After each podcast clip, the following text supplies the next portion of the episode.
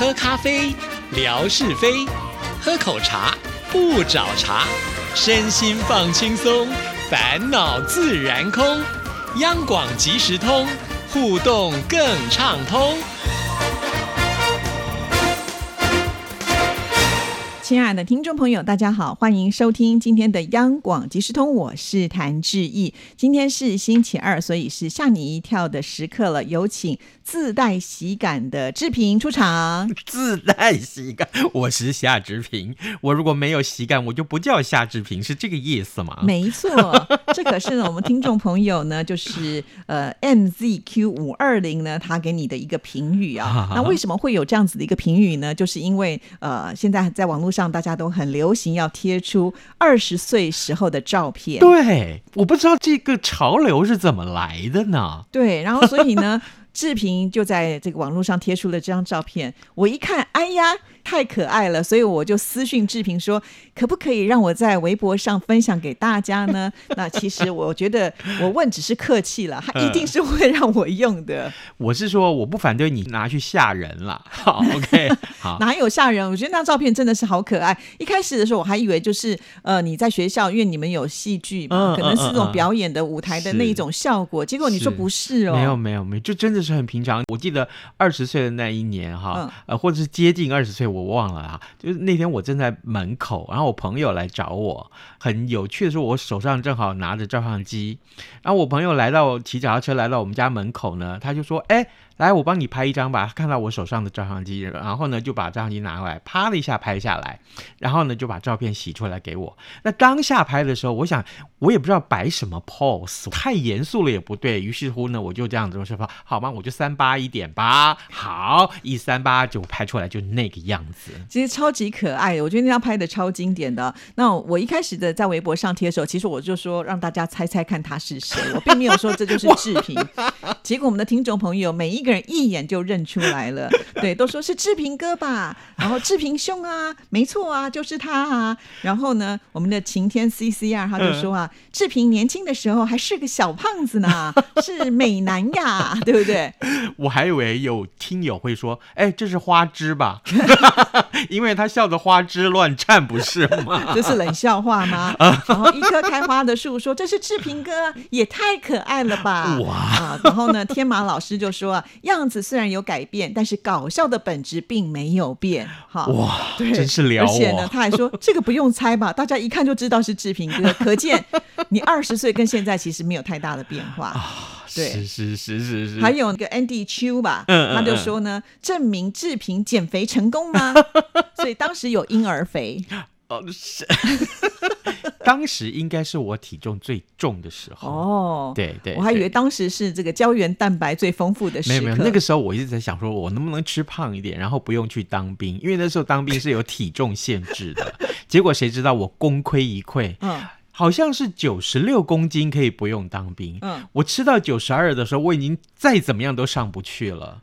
对，然后呢，这个呃皮也崩了，肚子也肿了，什么都不对了。于是乎呢，这个我只好放弃，我还是去当兵。对啊，其实有当过兵之后呢，更显示出男子气概呢，对不对？哈，其实当兵有很多的好处啦，不要被一时觉得好像呢被人家管了这个时间。那事实上，我觉得很多男人当兵回来以后都会蜕变哦。哎，真的耶，你知道吗？我后来呃，就是呃。考上大学的时候不是去成功岭嘛？嗯，然后呢，呃，在成功岭上面那一个月哦，我记得我上去的时候穿一件牛仔裤，对不对？然后下来的时候那件牛仔裤我再穿上去的时候，我居然可以放进两个拳头，而且这两个拳头是叠在一起，不是那种分开了，是前后叠在一起哦。呀，对，真的都不用花钱减肥。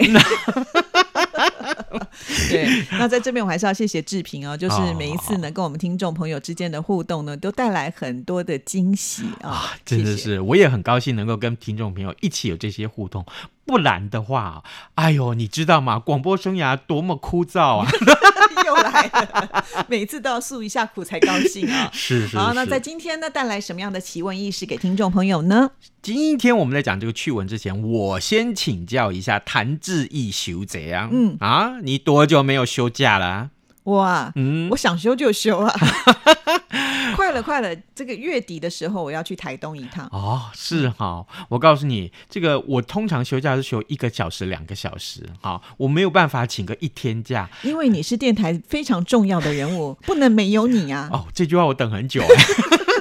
没有啦，不是，就每天事情很忙啦。然后呢，更重要是，我就算请假，其实我也要先把节目做好。那当然了，对。然后呢，所以呢，就今天这个请假这件事情，让我心里面非常非常有很多的感触。我看到这个趣闻，我觉得一定要跟大家分享。是，各位每个人都有生理需求。如果在上班的时候啊，你不断的跑厕所，恐怕你就会被当成薪水小偷哦。这倒是有可能啦，因为当同事要找你的时候，人不见了，哎，那不是觉得很奇怪吗？是。然后你一直跑厕所也怪吧？因为一个人一天能上多少厕所，大家应该都差不多吧？嗯，会不会就在厕所门口出现说：“夏志平，你在哪儿？赶快出来啊！再不出来你就被淹没了。”志平，你还记不记得我们曾经有介绍过？我忘了是在哪一个国家，就是他们那个厕所不是有限时间，对不对？门会自动打开。哇！所以，如果是碰到这样子的公司的话，你在厕所还真的没办法待太久。是。来，我们看看到底是谁上厕所这么久啊？大陆有一名王姓男子啊，他因为如厕的时间太长，就被他公司炒了鱿鱼。不满的他，于是乎就提起仲裁。哎，意外的是，法院最后竟然判定公司是合法解雇。哦，那他上多久呢？哎，王姓男子他在二零零六年的时候四月啊，四月份就到这个公司去报道。那双方呢，在二零一三年四月签订了。无固定期限劳动合约。那二零一四年的十二月，呃，王姓男子因为这个肛肠疾病呢，呃，到医院去进行手术，隔年一月伤口才愈合。不过他表示说，其实还是有些疼痛感啦。哎，时间就来到了二零一五年的七月，那公司就发现说。不对呀，这个王姓男子每天在厕所停留的时间怎么平均高达四个小时？哎，一次进去要四个小时啊，就是一起加起来有四个小时。加起来那一天八小时的班，就有一半的时间都在厕所里。对呀。所以呢，同年的九月七号到十七号就进行观察，结果得出了这个王姓男子一天会上两到三次的厕所，那时间分别是三小时五十分或四小时二十八分，四个小时十八分，好，两小时三十二分，四小时三十五分，四个多小时，四个多小时，通通是这样，最长的还到五个小时二十九分，哎，所以。平均他每一天待在厕所里面的时间就是四个小时二十分，这已经超过了上班时间的一半了。哦，是这样。其实这个老板一定是比较难接受了啊。嗯。但是呢，我也很好奇，因为他刚刚前面是说他生病了嘛，那是不是有什么医生证明他非得要上这么久的时间？是。得知有这么离谱的行径之后，那个公司啊，就向这个王姓男子提出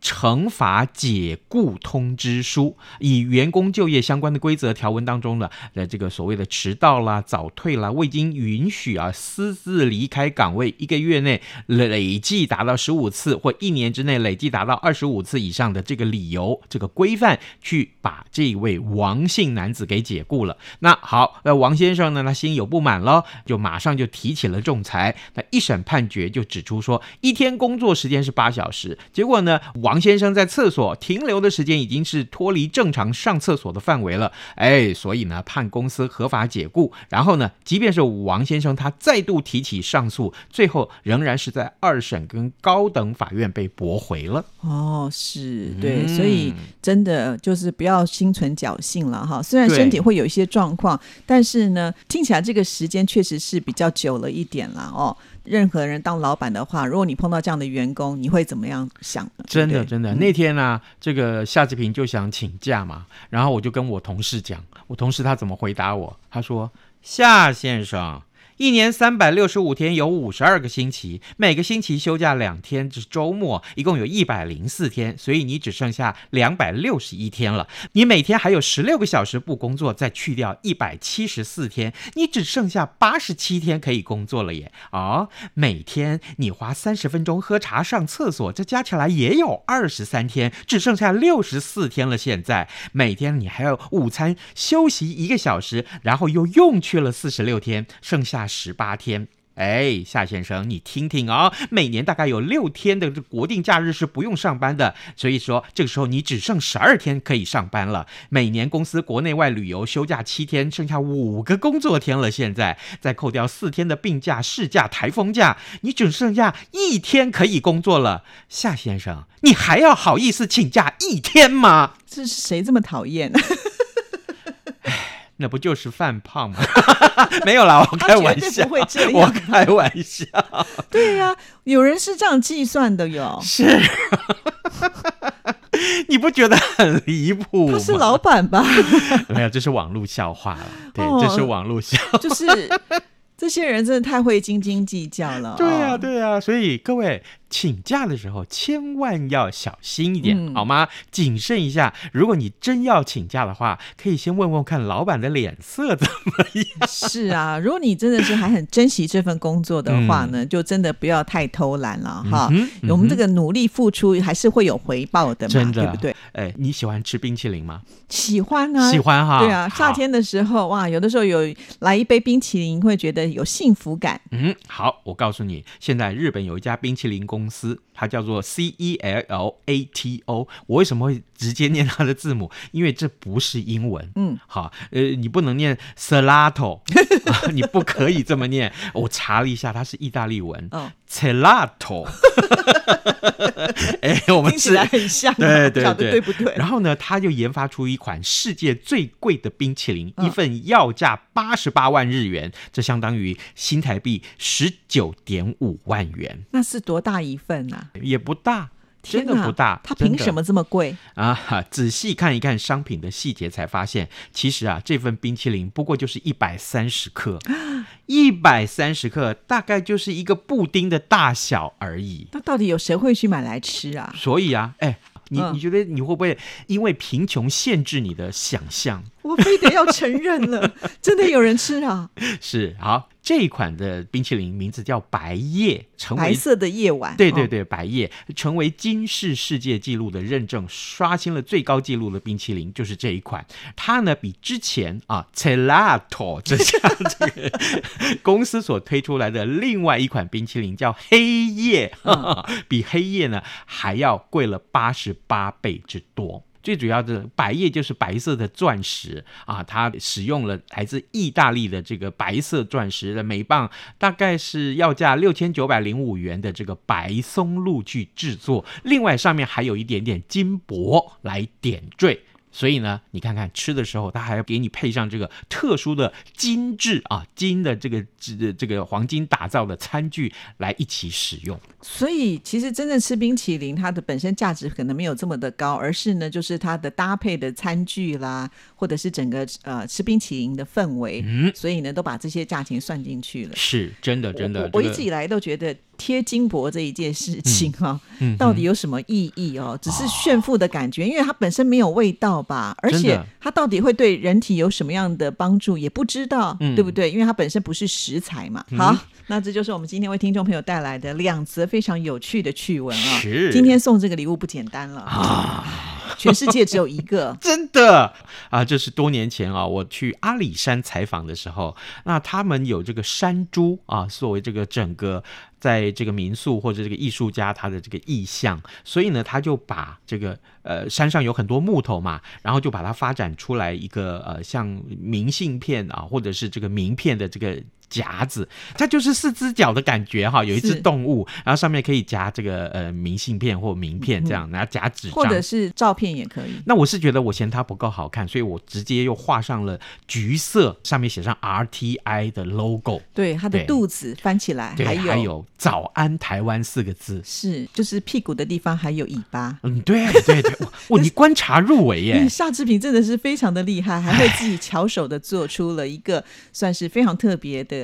一个装饰品啊，所以如果听众朋友答对今天的题目，就可以得到全球唯一的。各位，你去年请假多少天？你写下来就好。是不是没有标准答案？哎，没有标准答案，随便你写，我都相信你。对，你要说你可以请假呃六十天，我也 我也不反对。或者你说你三百六十五天都不上班，那我们就非常的羡慕你。真是令人发指啊！